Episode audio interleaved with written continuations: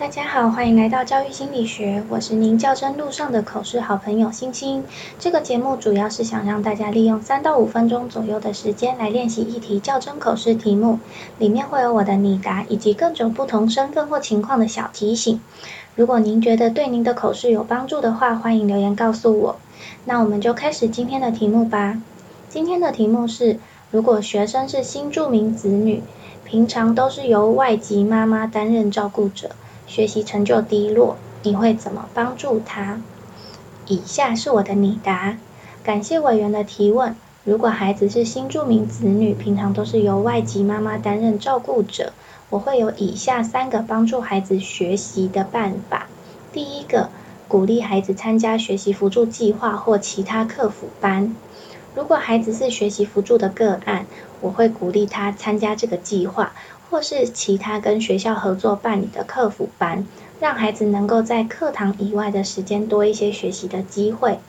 第二个，我会在课堂上进行差异化教学，并视情况降低这个孩子作业的难度，让孩子能先学会难度较低的部分，再慢慢增加难度。另外，在我的班上，孩子在下课时间可以写作业。因此，我会安排小天使协助这个孩子，让孩子尽量能在学校就完成课业，引导孩子慢慢进步。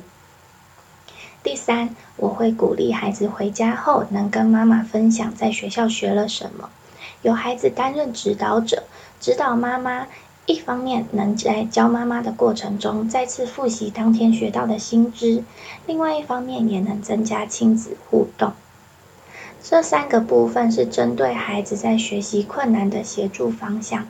针对家中的其他需求，我也会向行政单位寻求协助，引进校内外其他资源来帮助这个家庭，像是奖学金之类的。另外，我也希望能邀请妈妈到班上跟全班孩子做互动，让孩子能有多元文化的学习，提升孩子们的国际视野。虽然我没有真的教过新住民子女，但如果有缘遇见，我会向前辈或学校请教，看看是否还有其他能帮助孩子以及妈妈的部分。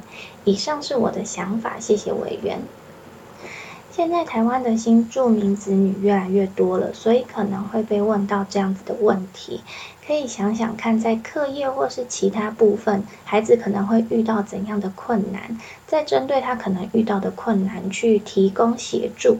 那我今天的分享就到这啦，拜拜。